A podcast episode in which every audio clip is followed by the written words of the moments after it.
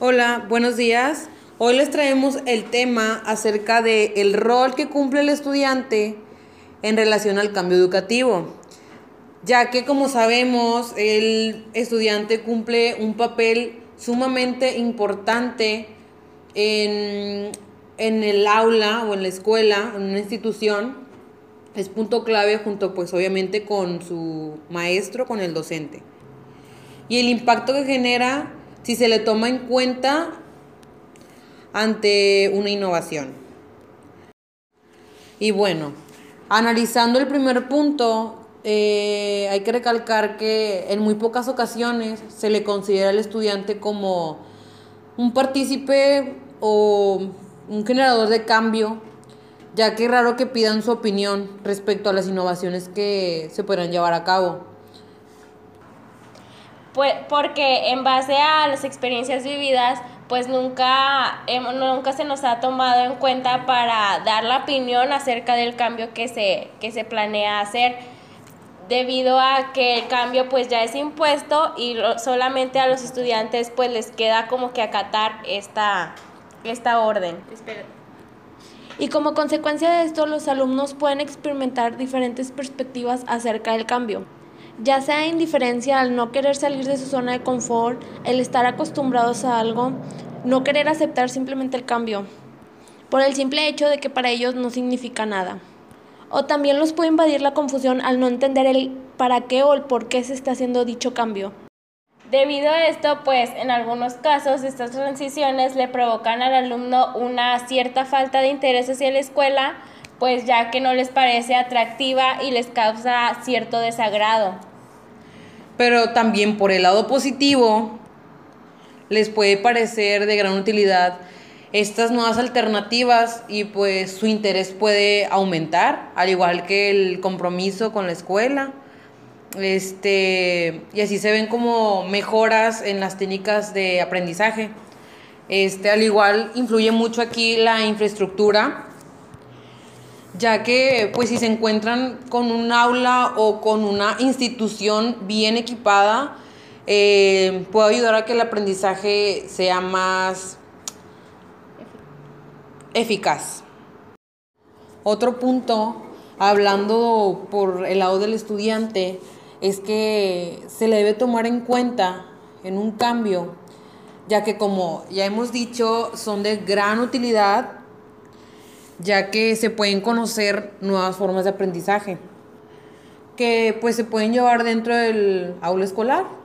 Y, ya esto, y esto debido a que cada uno aprende de manera diferente. Esto lo puedes ver desde que el niño está pequeñito desde kinder hasta pues la primaria, secundaria, preparatoria, y igualmente pues en la universidad, o sea, se ven diferentes tipos de aprendizaje. Y bueno, citando al autor Pérez, este dice que el ser humano tiene tres sistemas para representar mentalmente la información. Este es el visual, el auditivo y el kinestésico. Y esos tres sistemas se encuentran representados en una persona, o sea, todos tienen que tener esos tres. Claro, pero pues siempre hay uno el cual predomina en la persona. Y esto no quiere decir que, que el sistema, más bien que los demás sistemas, eh, pues esta persona no los utilice o que no pueda procesar la información de otros modos. punto que es esencial destacar es la relación que existe entre los alumnos y maestros. Se debe fomentar el compromiso por ambas partes, con el fin de llegar a los objetivos planeados desde el principio del curso. Por parte del maestro, el objetivo principal planteado es desempeñar un buen papel a la hora de impartir clase.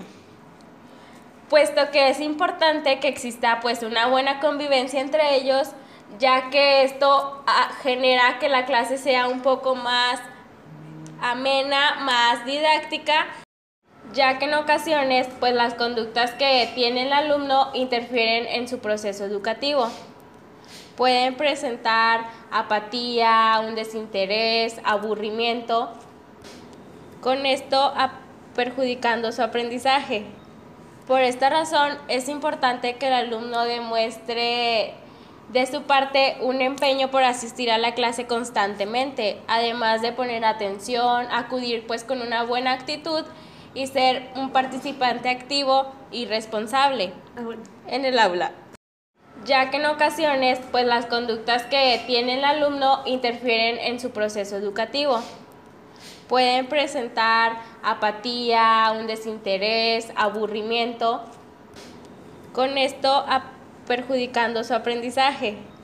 Por esta razón es importante que el alumno demuestre de su parte un empeño por asistir a la clase constantemente, además de poner atención, acudir pues con una buena actitud y ser un participante activo y responsable Ah, en el aula.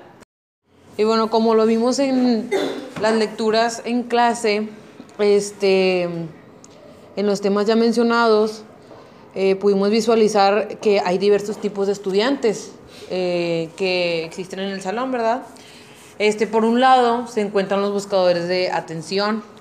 Estos alumnos suelen eh, pues, llamar la atención, principalmente eh, la atención del maestro, y ya después la de sus compañeros, haciendo pues preguntas muy frecuentes eh, y pues en muchas, en repetidas ocasiones, y haciéndose el interesante y pues también el intelectual.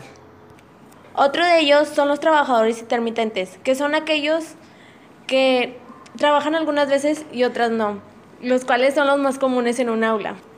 Como también se encuentran los cola- colaboradores silenciosos, aquellos que asisten a clases pero nunca participan. No se les ve una iniciativa por querer compartir sus ideas. Y pues simplemente hacen acto de presencia en el salón y pues solo van por la asistencia muchas veces.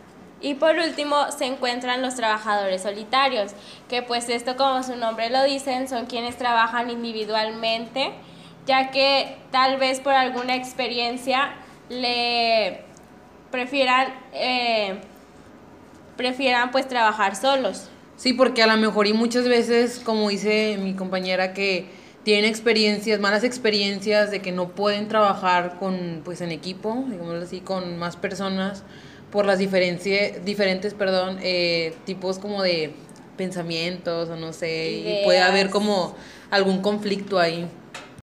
Como pequeña conclusión podemos decir que pues es relevante conocer la perspectiva que, se, que tiene el estudiante en cuanto al cambio que se necesita realizar en dicha aula o institución. Esto para comprender si será factible o logrará satisfacer las necesidades, debido a que los cambios son obligatorios y en el caso de los estudiantes no tienen otra opción más que acatar y seguir los cambios. Y bueno, esto es todo por nuestra parte. Esto es solo una pequeña muestra de lo, el rol que cumple el alumno y pues todos los factores que conlleva pues su desempeño académico. Muchas gracias por su atención.